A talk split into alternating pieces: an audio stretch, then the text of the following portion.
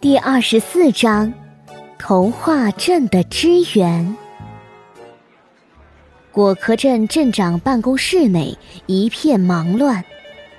镇长小百灵面前的电话响了好一会儿了，可是他忙得连喘口气的时间都没，压根儿没空来接。因为镇医院黄杨院士刚刚和童话镇医院的杨博士视频连线完毕。杨博士把童话镇的防疫经验全部传授给了黄杨院士，一点儿都没保留。而黄杨院士呢，又把这些好点子全部转告给了小百灵镇长。这下可好了，果壳镇从童话镇获得了宝贵的防疫经验，小百灵镇长心头不再慌张，他决定要全盘按照童话镇的防疫经验来。而且，还从童话镇邀请了两名防疫指导员和二十名防疫战士，这可是熊镇长和杨博士考虑再三才从紧张的人手中调配出来的。他们今天上午就会抵达果壳镇了。滴滴，办公楼下响起了汽车的鸣笛声。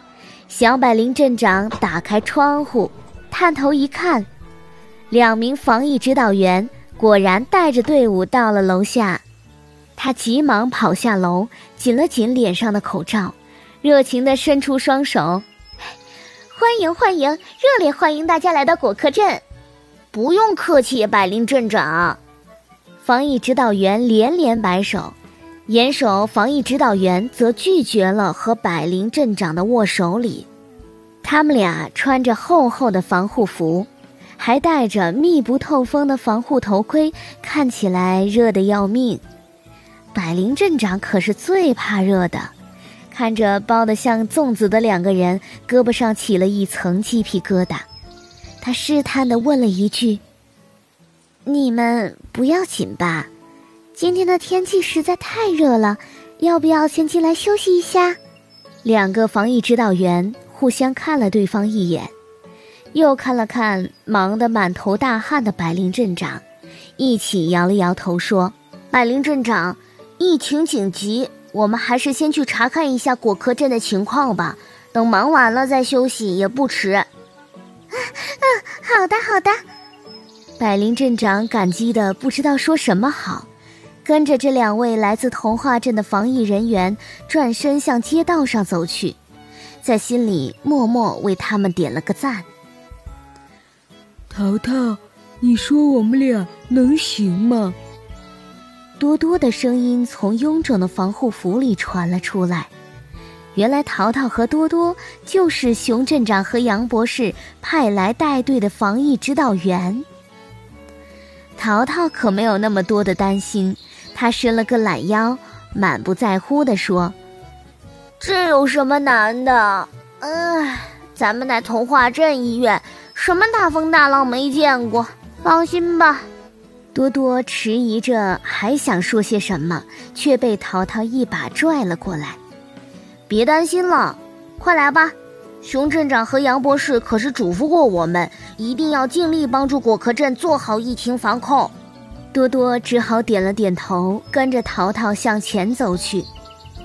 果壳镇的街道和童话镇差不多，但是镇民却多了很多。即便是出现了疫情，果壳镇的街道上依然有三三两两的行人路过，好几个还不戴口罩。淘淘看着多多，无可奈何地摊了摊手。他俩都没想到会出现这种情况。多多扭头问身后的小百灵：“百灵镇长，新病毒的传染性可是很强的，它们能经过飞沫接触、气溶胶还有消化道传播。可是大街上还有这么多不戴口罩的镇民，他们是因为不了解新病毒才这样的吗？”百灵镇长苦笑着说：“嗯，他们不是不知道。”而是没有买到口罩。昨天果壳镇出现疑似病例的消息传开来以后，大家都蜂拥进了药店和超市买口罩。今天一早就断货了，所以不是大家不想带，实在是买不着啊。淘淘听完小百灵镇长的话，若有所思的点了点头。旁边的多多则拿出笔记本，端端正正的写了一行字：“第一，果壳镇口罩紧缺。”看来当务之急就是为果壳镇提供足量的口罩了。小贴士：当前我们国家的疫情防控形势已经明显好转，疫情传播基本已经被阻断。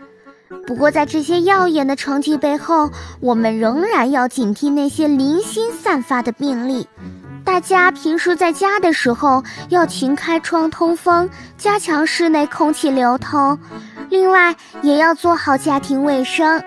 当大家处于人员密集场所时，一定要记得随身备用口罩，因为口罩是我们与外部环境之间的第一重防护，可以保护我们，降低飞沫气溶胶中病毒感染的几率。